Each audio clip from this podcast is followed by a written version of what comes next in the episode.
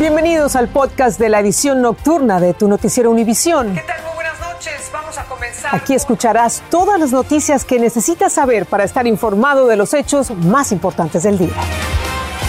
Es martes 25 de enero y estas son las principales noticias. California restablecerá el pago de la licencia por enfermedad a trabajadores con coronavirus o para cuidar a un familiar contagiado. Exigirá a los empleadores pagarlo hasta por dos semanas.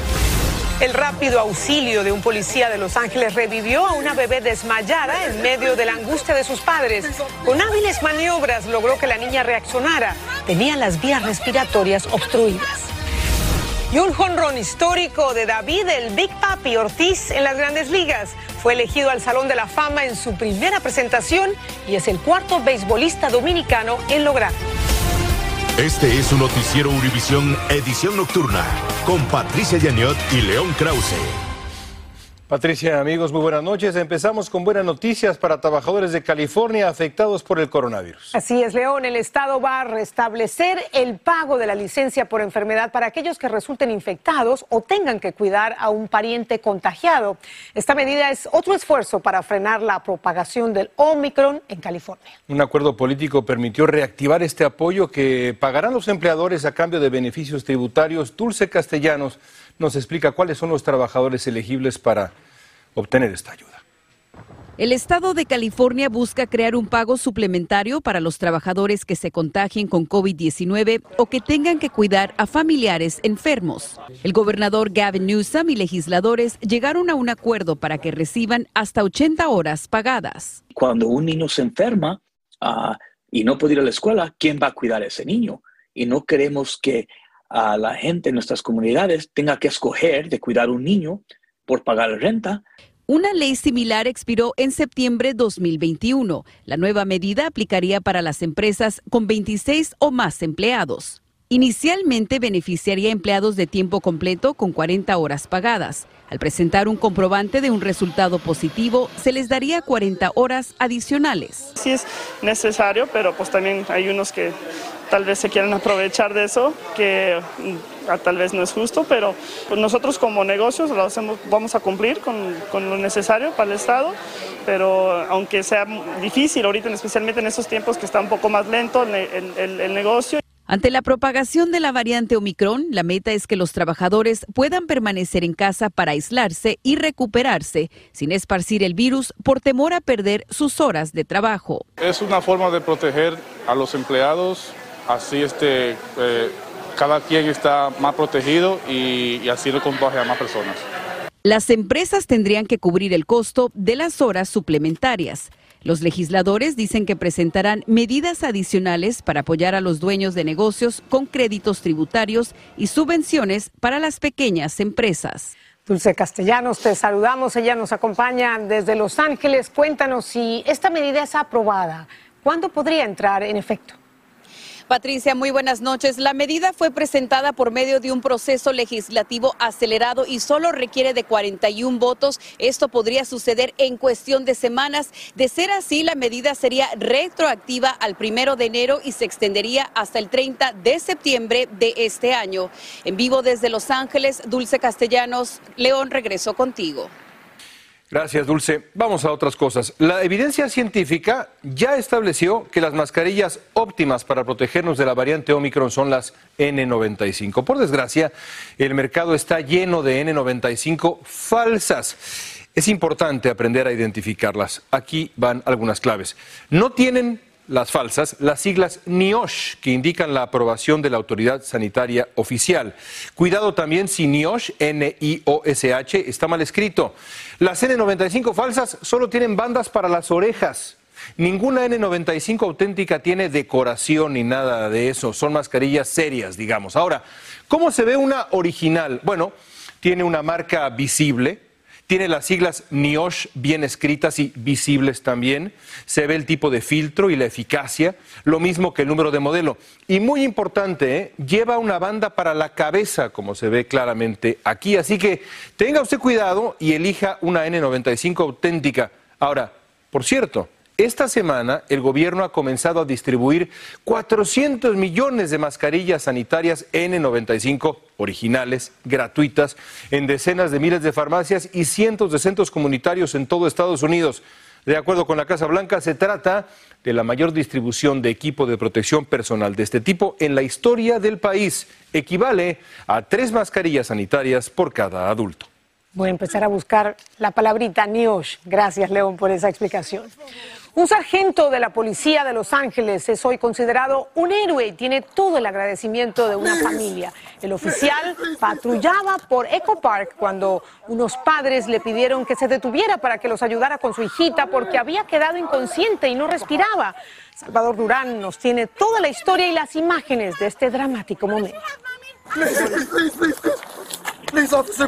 Fueron momentos de terror cuando un padre de familia con su hija inconsciente en brazos le suplica ayuda a un policía.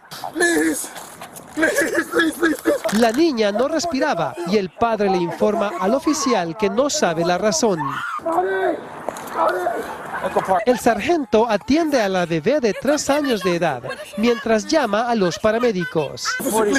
La situación es caótica y se hace aún más angustiosa cuando llega la madre de la bebé a la escena. La niña permanecía desvanecida en los brazos del policía. Luego, con gran habilidad, el sargento Boon Jim Kim usa sus dedos para despejar las vías respiratorias de la niña que estaban obstruidas y en esos segundos cruciales logra resucitarla. Tras el suceso, el sargento Kim, quien le tiene un regalo a la niña en la estación, ha recibido el reconocimiento de héroe por parte de la comunidad y dijo que fue un alivio verla respirar. Recibimos entrenamiento, permanecer calmados, muchas veces Uh, esos incidentes son muy impactantes, pero nosotros tenemos un trabajo que hacer y proteger a las personas. La niña, quien es de origen hispano, fue trasladada a un hospital en estado estable y ahora nuevamente se encuentra en casa con sus padres. Ellos se reunirán con el sargento en los próximos días para agradecerle personalmente por haberle salvado la vida a su amada hija. En Los Ángeles, California, Salvador Durán, Univisión. Qué angustia y luego qué alivio. Bueno, vamos al compás de espera en la crisis entre Ucrania y Rusia. El gobierno ucraniano trató de calmar a su población hoy diciendo que una invasión de Moscú no es inminente, aunque reconoció que la amenaza es real. Hoy recibió un envío de equipo militar estadounidense para reforzar sus defensas, mientras los esfuerzos diplomáticos por reducir la tensión están estancados todavía. Pedro Rojas nos dice qué planes considera ahora el presidente Biden. El presidente Biden volvió a advertir hoy que si el líder ruso Vladimir Putin invade a Ucrania, enfrentará serias consecuencias y además aclaró que aun cuando por ahora no se planee desplegar tropas estadounidenses o de la OTAN en Ucrania, es posible que miles de soldados sean movilizados a países cercanos en Europa del Este. La Casa Blanca indicó que ha creado un plan con la Unión Europea para asegurar que ese continente no sufra falta de combustibles en caso de que Rusia suspenda el suministro que envía por territorio ucraniano.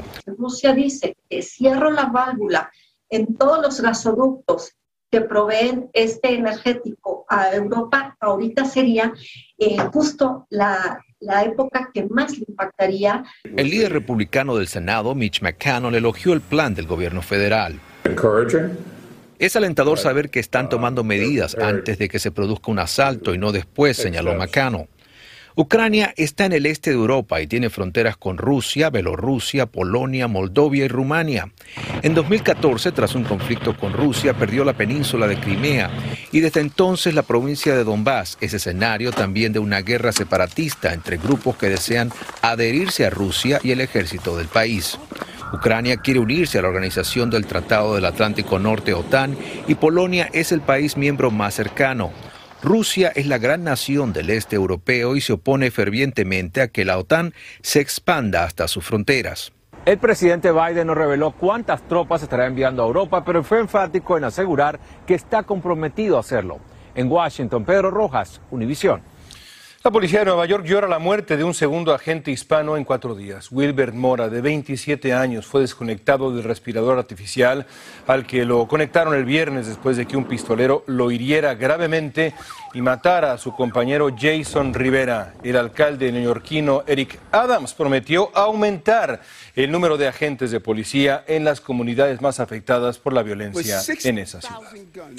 Y la comunidad hispana de Chicago, y especialmente los residentes del vecindario de La Villita, están reclamando justicia por la muerte de una niña de 8 años que recibió un disparo en la cabeza. Exigen además que las autoridades se enfrenten la creciente criminalidad. La alcaldesa, Lori Lightfoot, habló sobre este tema con Univision y le contó a David Palomino sus planes para detener la violencia. La muerte de Melissa Ortega, víctima de una bala perdida en la cabeza cuando caminaba con su madre a plena luz del día en el vecindario La Villita de Chicago, ha provocado manifestaciones por parte de la comunidad, la misma que se une al llamado que hace la madre de Melissa a la alcaldesa y las autoridades. Que hagan justicia, no solo por mi hija, por los miles de niños que han quedado como mi hija en esa situación, las madres que hemos pasado un dolor tan terrible. Fuimos directamente hasta la oficina de la alcaldesa de Chicago, Lori Lightfoot. Esta fue su reacción cuando le enseñé parte de la entrevista con la madre de Melissa. Solo le pido que atrapen al responsable o lo No parent. Ningún padre debe perder un hijo en esas circunstancias tan trágicas. Es tiempo de poner un alto a las pandillas en la villita. Tenemos que hacer un mejor trabajo, afirmó. Pero la violencia en la ciudad de los vientos no es solo en el vecindario donde Melissa perdió la vida. En Chicago en el año 2021 se registraron 797 homicidios, más que en cualquier otra urbe del país y la cifra más alta en esta ciudad en los últimos 25 años. Y en el mismo año se reportaron 3.561 tiroteos. La alcaldesa dice que no es solo en Chicago y que los homicidios han aumentado en las grandes ciudades. Pero, ¿cuál es el plan para detener la violencia? Estamos asignando más oficiales de policía en esas áreas violentas. Estamos incorporando más detectives de homicidios para resolver los crímenes de una manera más rápida, sostuvo.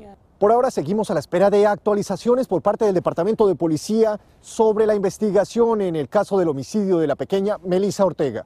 En Chicago, David Palomino, Univisión. El gobierno de México envió un equipo especializado a Tijuana para ayudar en la investigación de los asesinatos de dos periodistas en esa ciudad en solo una semana. La medida se toma después de las protestas de los periodistas por los asesinatos de sus colegas y es que solo en este principio de año han sido asesinados tres, José Luis Gamboa, Lourdes Maldonado, Margarito Martínez, los dos últimos ahí en Tijuana.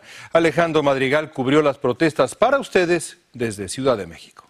No al silencio.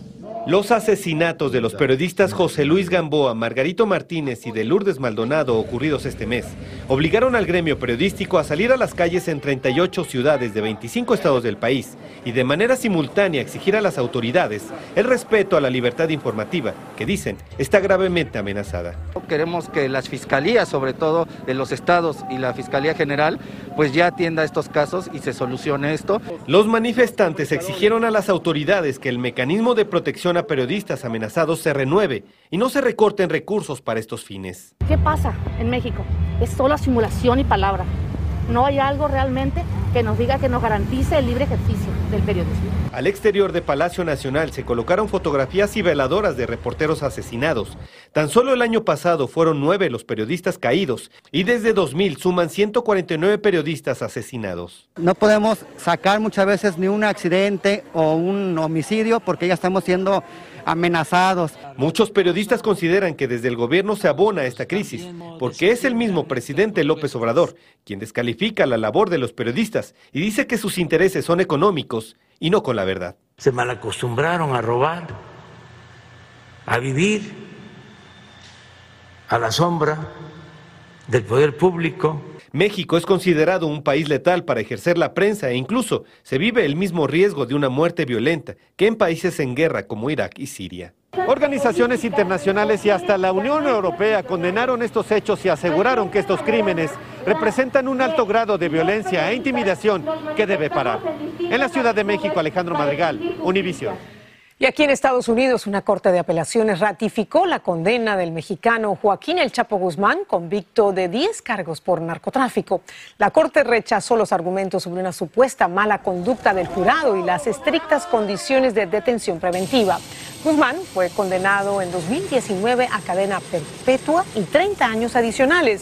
También se le impuso una multa de 12.600 millones de dólares.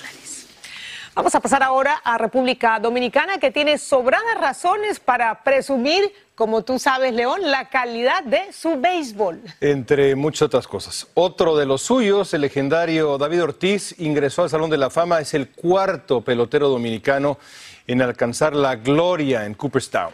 El popular eh, Big Papi lo logró en su primera postulación, poniéndole un broche de oro a su brillante trayectoria deportiva. Y Lira Navarro conversó con él.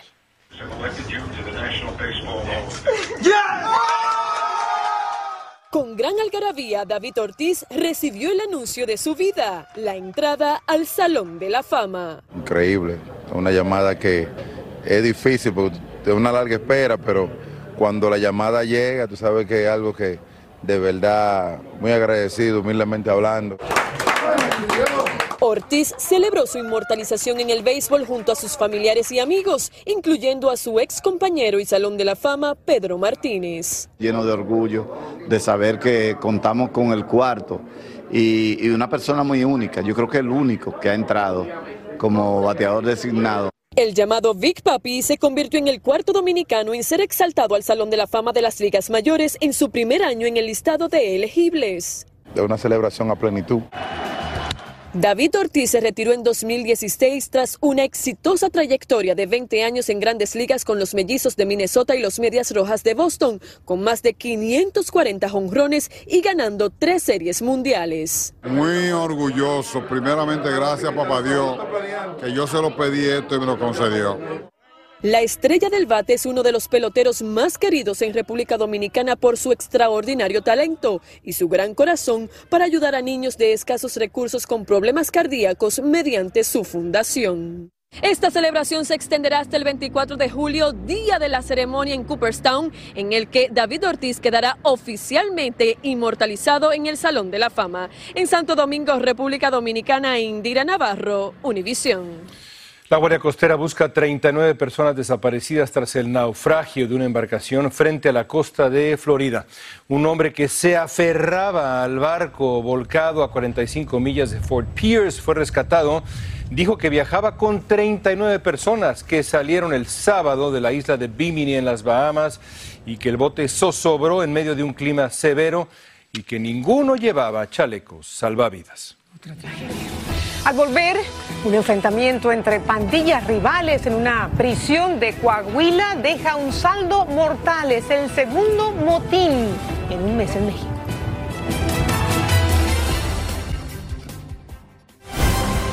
Estás escuchando el podcast de tu noticiero Univisión. Gracias por escuchar. Y un sangriento motín en una cárcel mexicana en Coahuila dejó ocho muertos, seis heridos. Autoridades dicen que presos de bandas rivales se enfrentaron en los dormitorios del penal, pero no especificaron qué provocó esa pelea. Tras una inspección posterior, la policía encontró armas de fuego, cuchillos y otros objetos peligrosos. Es el segundo motín en menos de un mes, después de una revuelta en Nuevo León que acabó con 56 heridos. Israel dio otro paso para aprobar una cuarta dosis de la vacuna contra el COVID para los mayores de 18 años. Un grupo de expertos del Ministerio de Salud hizo la recomendación que debe ser aprobada por la mayor autoridad o la máxima autoridad de salud del país. Los científicos concluyeron que la cuarta vacuna ha sido eficaz para prevenir contagios y enfermedades graves entre los mayores de 60 años o las personas inmunodeprimidas a quienes ya se les aplica la segunda dosis de refuerzo. Científicos de la NASA creen que una de las lunas de Saturno oculta algo vital bajo su superficie, helada.